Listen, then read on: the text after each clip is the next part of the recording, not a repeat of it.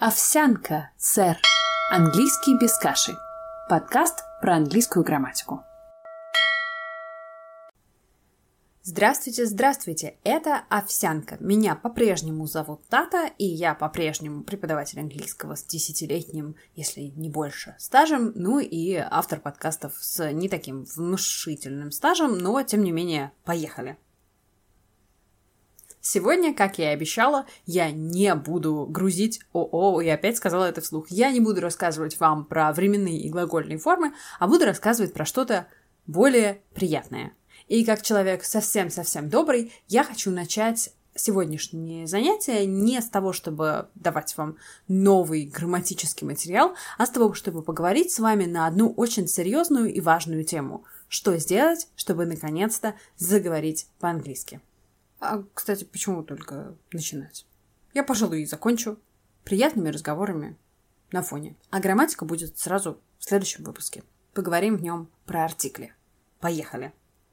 Пункт номер один. Меня очень часто спрашивают, перевожу ли я с русского, когда говорю. Ответ такой – не перевожу и вам не советую. Причем не советую вам, вне зависимости от того, какой у вас сейчас текущий уровень английского. Просто перестаньте переводить. И вы так, угу, я бы с радостью. А как? Смотрите, когда вы переводите с русского на английский, китайский, французский или какой-то другой, любой другой иностранный язык, у вас в голове сначала формируется русское предложение, а потом вы начинаете его поэтапно переводить. Это очень хороший способ для тренировки грамматики, для вообще занятий на самом деле. Но когда речь заходит о том, чтобы произвести на свет нормальное предложение в контексте разговора, это самое плохое, что можно придумать. Вы сейчас не на тренировке, вы в открытом бою. Э, ладно, бой вычеркнуть. Вы в открытом, приятном общении. И здесь переводить и проверять, как работает эта структура, не нужно. Что нужно сделать? Нужно сделать ровно противоположное.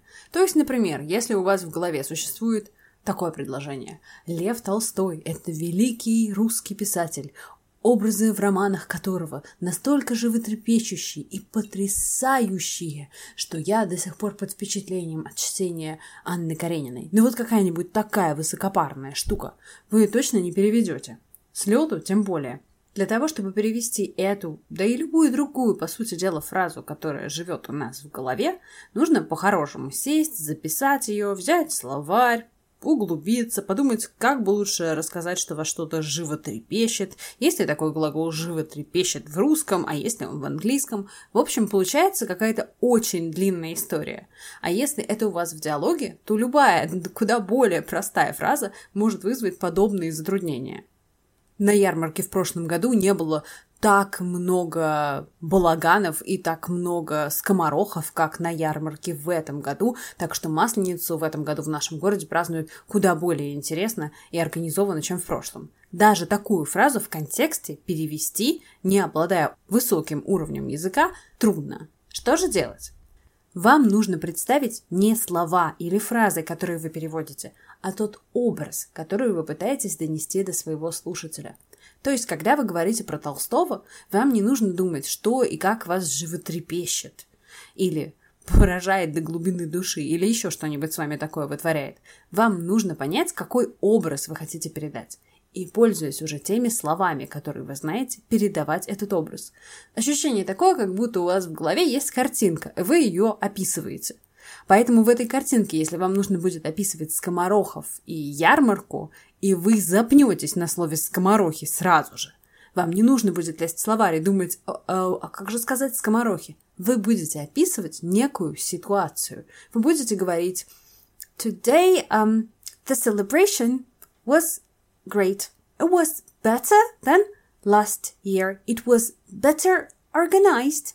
There were a lot of artists. And actors, you know, they were, um, they were playing different instruments. Смотрите, я сейчас рассказывала, используя самые базовые слова и самые базовые грамматические конструкции. Возможно, где-то слова были не самыми точными, но я продолжала описывать. Я ходила вокруг этой ситуации. Я говорила, празднования были лучше, чем в прошлом году. Было много артистов. Артисты, знаешь, они были, ну, не совсем артисты, как актеры, но они играли на инструментах и развлекали нас. Вот, думаю, что это было лучше организовано, чем в прошлом году. По сути дела, я передала собеседнику все, что хотела. Возможно, не так, как сделала бы это на родном языке, но, тем не менее, меня поняли, и у меня есть внутреннее ощущение успешной, состоявшейся коммуникации. А что это? Другое, как не радость и счастье. Многих из нас очень сильно смущает вот на этих первых шагах тот факт, что мы ну, тупеем, когда говорим на иностранном языке. Ну, потому что, посудите сами, у вас есть какой-то словарный запас вашего родного русского, и вдруг вы начинаете говорить на английском, где этот словарный запас, я даже не знаю во сколько раз меньше. Можно пересчитать две сотни слов, которые вы точно знаете, и еще время от времени забываете. Естественно, вы чувствуете себя глупым. Естественно, это неприятно. Но еще, естественно, другое. Это нормально. Абсолютно нормально. Найдите своего внутреннего критика, скажите, чтобы занялся делом. Ну, я не знаю, носки вам связал, пока вы занимаетесь другим важным делом. Делайте первые шаги в изучении языка. Позвольте себе быть глупым. Позвольте себе не говорить слова, которых вы не знаете, а описывать ситуацию и получать огромное удовольствие от того, что вам удается делать эти первые шаги. Пусть вы иногда поскальзываетесь и падаете. Это нормально. Это первые шаги, в конце концов. Вернемся к разговору про вашего внутреннего критика. Люди, в общем-то, делятся на две категории. Те, которые говорят на иностранном языке, вообще не испытывая проблем в связи с тем, что они не знают половины слов. И, честно говоря, не на языке общаются, а на языке жестов. И люди, которым от этого страшно неловко. Они будут молчать десятилетиями, пока не почувствуют, что они могут сформулировать правильное предложение. Беда в том, что второй категории не существует. Нам нужно сделать наши ошибки. Не получается молчать, а потом начать говорить. Ну, если вы, конечно, не Альберт Эйнштейн. Молчать до 7 лет, а потом бац, и стать Эйнштейном. Если это ваш случай, то ладно, хорошо, все, я умолкаю. Можете молчать. Если вы относитесь к нам, к всем остальным 100% населения Земли, то вам придется начать говорить. И вам придется говорить неправильно. Дело в том, что у нас есть пассивный язык и активный язык. У вас в пассивном языке могут быть все грамматические конструкции, про которые вы читали, и на закрепление материала которых вы делали упражнения. Но при этом вообще не факт, что когда вы начнете разговаривать, у вас сразу же они вылетят, и все к месту. И вы так, ммм, а я молодец. Скорее всего, это будет так. Из 10 предложений они выскочат в одном, и вы подумаете, ого, а я молодец. Ровно то же самое происходит и с лексикой, со словами. Вы можете знать 400 слов в пассиве, но при этом в активе использовать только 50. Теперь самая плохая новость. Самая плохая новость заключается в том, что если вы не будете использовать слова в активе, рано или поздно они исчезнут из пассива. Выходит, что выход только один. Придется разговаривать. А вот чтобы разговаривать, нужно вернуться к внутреннему критику, дать ему крючки или спицы для вязания и сказать, чтобы занимался делом, потому что он нам сейчас понадобится. Я активно призываю вас пользоваться тремя вещами – диктофоном, таймером, ну и толикой безумия. Что я имею в виду? Небольшое признание. У меня была масса учителей английского языка, а также поводов на английском поговорить в том числе и по работе, в том числе и когда я работала переводчиком, в том числе и когда преподавала английский в университете. Но, внимание, самым лучшим учителем английского языка для меня стала моя шестимесячная дочь на тот момент. Она молчала, как все шестимесячные дети, а я разговаривала с ней разговаривала так, как ни с кем раньше не разговаривала, потому что время от времени останавливалась и говорила себе, хм, пожалуй, вот здесь не очень хорошо, запишу-ка я это словечко, погляжу, как лучше это сказать. И продолжала говорить. Ни с кем так много не разговаривала, как с ней. Используя не те конструкции, которые использовались обычно на работе, которые мы с вами используем, как правило, когда изучаем английский или какой-то другой иностранный язык по учебнику, то есть эм, понижение заработной платы, повышение уровня жизни, баррель, нефть, ну и прочая какая-то ерунда, которая встречается только в новостях. А те слова, которые вас реально окружают в жизни. Что это значит? Вам собеседник, в общем-то, ну как бы не нужен. Как говорила моя прекрасная учительница физики, пересказывайте этот параграф шкафу до тех пор, пока шкаф не скажет, что он понял. Вы можете поставить себе таймер. Минут на 5. Поначалу можно на 2. Включить диктофон. Внутренний критик, отложи, пожалуйста, сейчас носки, ты понадобишься. И начать говорить. Вы можете, например, описывать то, что вы сейчас делаете. Вы можете рассказывать о том, понравилась вам книга, которую вы прочитали, или не понравилась. Вы можете сделать все, что угодно. В конце концов, давайте признаемся, кто из нас йог 80 уровня? Мы все немножечко разговариваем с собой. Просто сделайте это 2 минуты, а потом 5 минут, а потом 10 минут в день на английском. Это будет полезная практика. Зачем нам нужен диктофон? После того, как мы закончили говорить, и будильничек сказал, что все, можно выдохнуть. После этого вы включаете диктофон. Можно не сразу, можно после рюмочки, можно после чашечки. Но включайте диктофон и переслушивайте все, что вы там наболтали. Конечно, в первый момент внутренний критик по привычке говорит «О, какой кошмар!» Вы ему так вот носки как бы в руку, и дальше нужно адекватной нормальной критики прослушать, понять, правильный ли у вас порядок слов, каких слов вы не знаете, какие слова нужно посмотреть в словаре, можно ли сказать эту фразу как-то иначе? Вот здесь вам нужно подключить все грамматические конструкции, всю лексику, все ваше умение пользоваться дополнительными материалами, чтобы в следующий раз, когда вы рассказывали себе о впечатлениях о боевике с Томом Крузом или романе Джойса, вы делали это чуть-чуть лучше, на один шажок.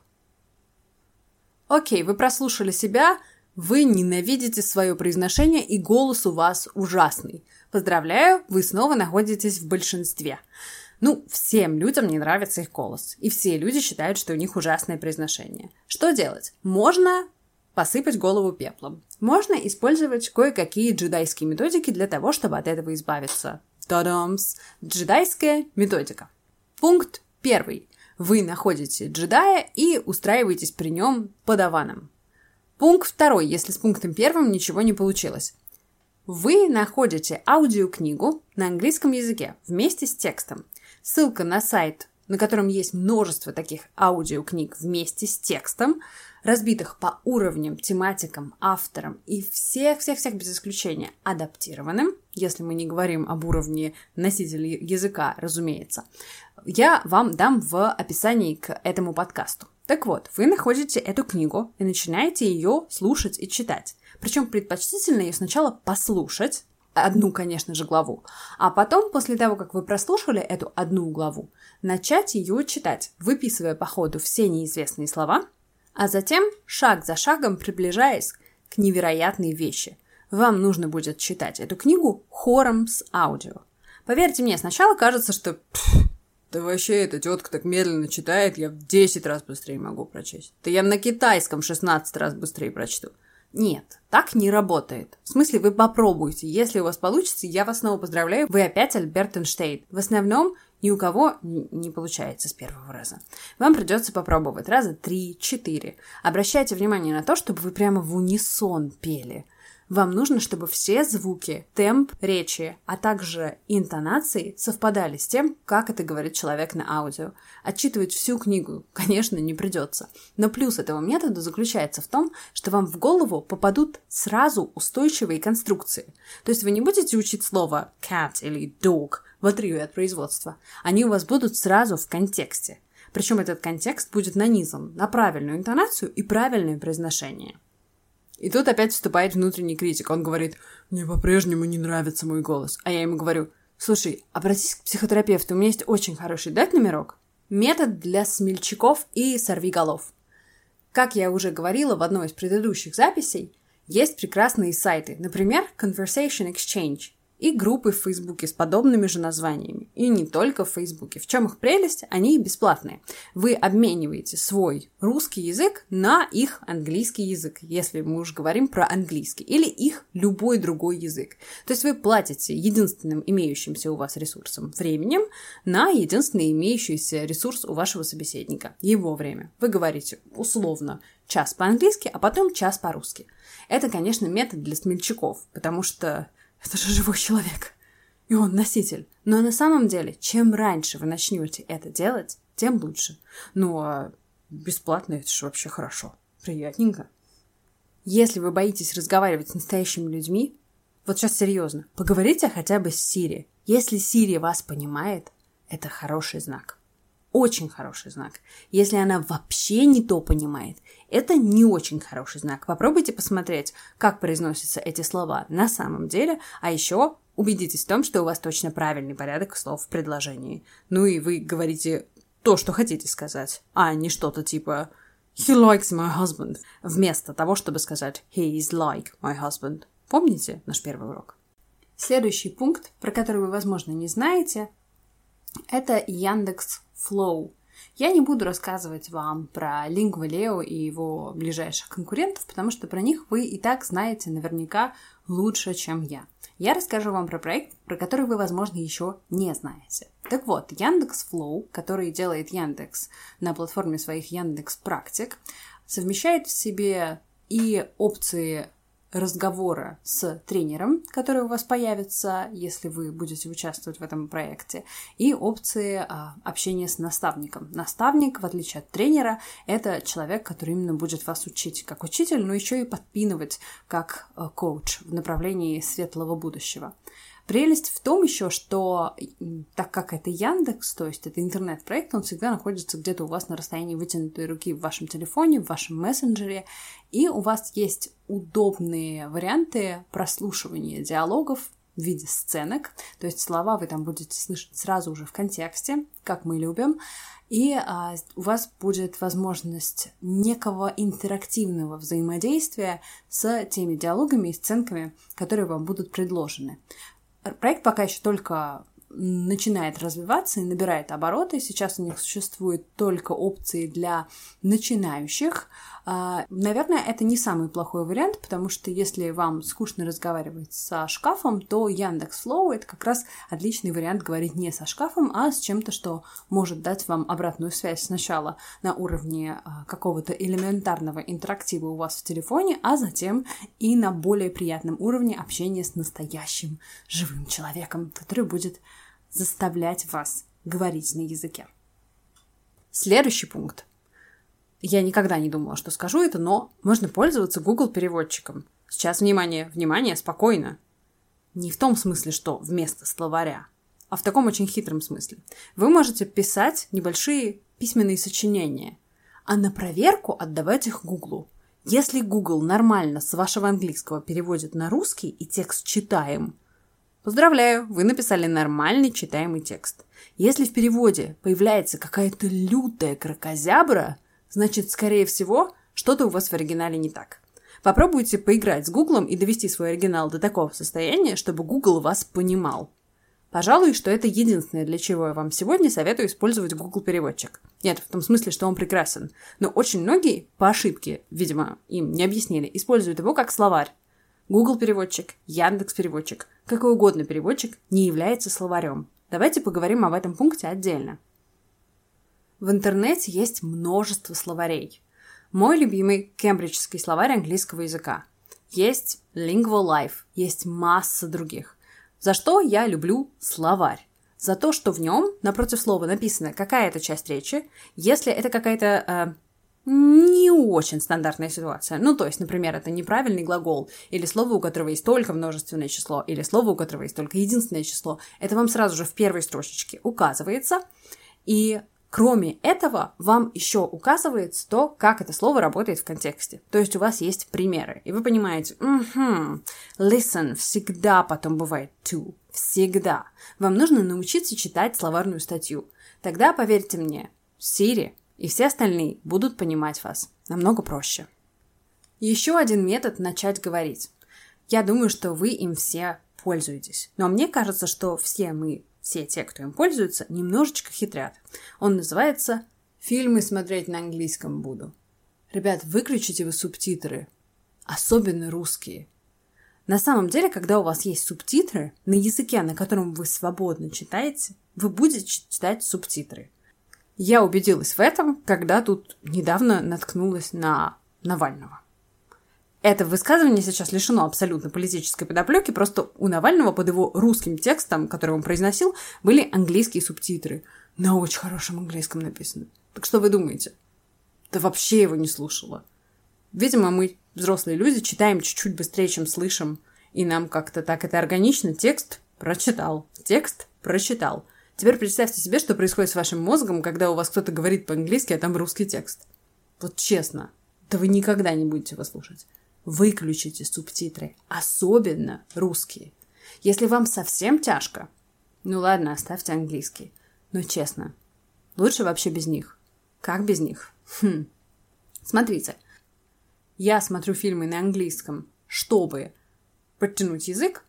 Это не то же самое, что я смотрю фильмы на английском, потому что, о, прикольно, сейчас приятно и с полезным совмещу. Так не работает вы либо смотрите фильм на английском, и тогда у вас выхлопа больше, если вы вот прямо занимаетесь этим, либо вы включили себе и наслаждаетесь фильмом на английском языке. Тогда выхлоп тоже будет какой-то, но он будет минимальный. Что делать с фильмами на английском, если вы решили вот по ним прямо заниматься? Вам не нужно смотреть все полтора, два, три часа. Вам даже не нужно смотреть все 40 минут. Вы можете выбрать себе минут 10 и просмотреть их Столько раз, сколько вам понадобится. Ну ладно, хорошо, раз пять. До такого состояния, чтобы вы хотя бы поняли, про что они говорят. Тут, конечно, сразу надо сказать, что есть кое-какие фильмы, которые попроще, есть кое-какие фильмы, которые посложнее. И тут нельзя ввести какую-то классификацию. Фильмы, где появляются Аль Пачино, очень сложные, а фильмы с Де Ниро очень простые. Так, ну, как бы не работает. Разные тексты, разные ситуации, разные персонажи, разные акценты. Если вам с первым фильмом не повезло, попробуйте второй. Имейте в виду, понимать Топ Гир довольно сложно, и это нормально, что вам сложно. А понимать какое-нибудь подростковое кино иногда намного проще, а иногда намного сложнее. Итак, вы берете свои условно 10 минут, смотрите их раз 5. После этого вы включаете английские субтитры и смотрите еще, хотя бы пару раз, пытаясь понять, а где я не услышал то или иное слово. Слова, которые вы не услышали, вам, скорее всего, нужно будет выписать. А потом, о ужас, все слова, вообще все новые слова, вам нужно научиться вводить в контекст и вводить в свою речь. Можно использовать для этого такой прямолинейный метод, как «а составлю-ка я с ним предложение».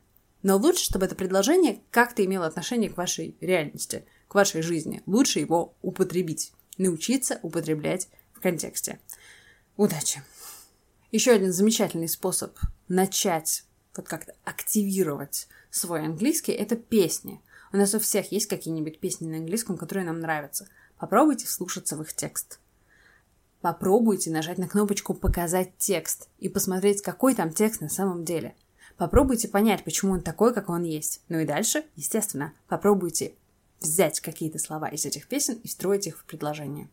Если вам больше всего на свете нравится рэп, то я просто желаю вам большой-большой человеческой удачи, потому что, как правило, понимать рэп сложнее всего.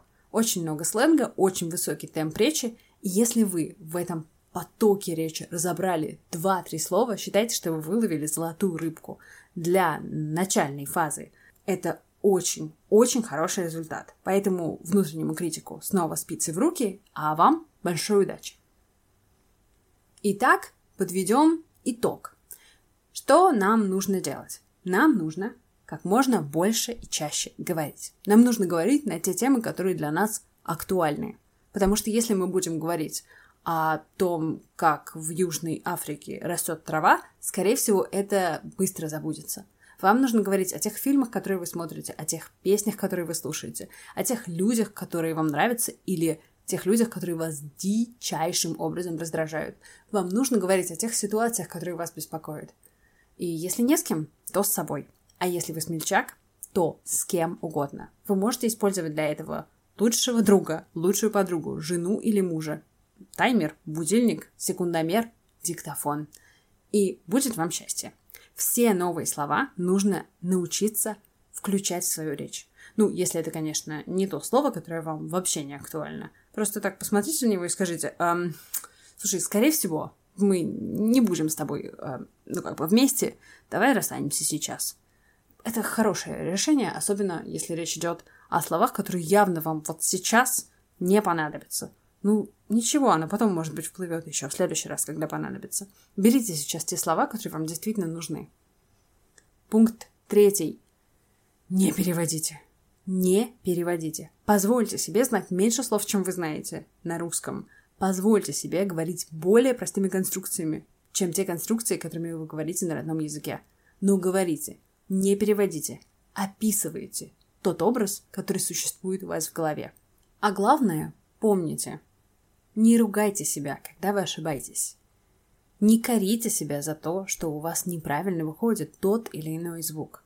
И думайте иногда о том, что когда вы начинали говорить на родном русском или начинали ходить, вы совершали массу ошибок, и это вас не останавливало. Потому что если бы оно вас остановило, или остановило меня, или остановило кого-то из нас, ну, мы бы до сих пор лежали на спинках в люльках и смотрели бы в потолок. Предположительно, в описанных подгузниках. М? Давайте падать, а потом вставать и продолжать. Грамматика в следующем выпуске.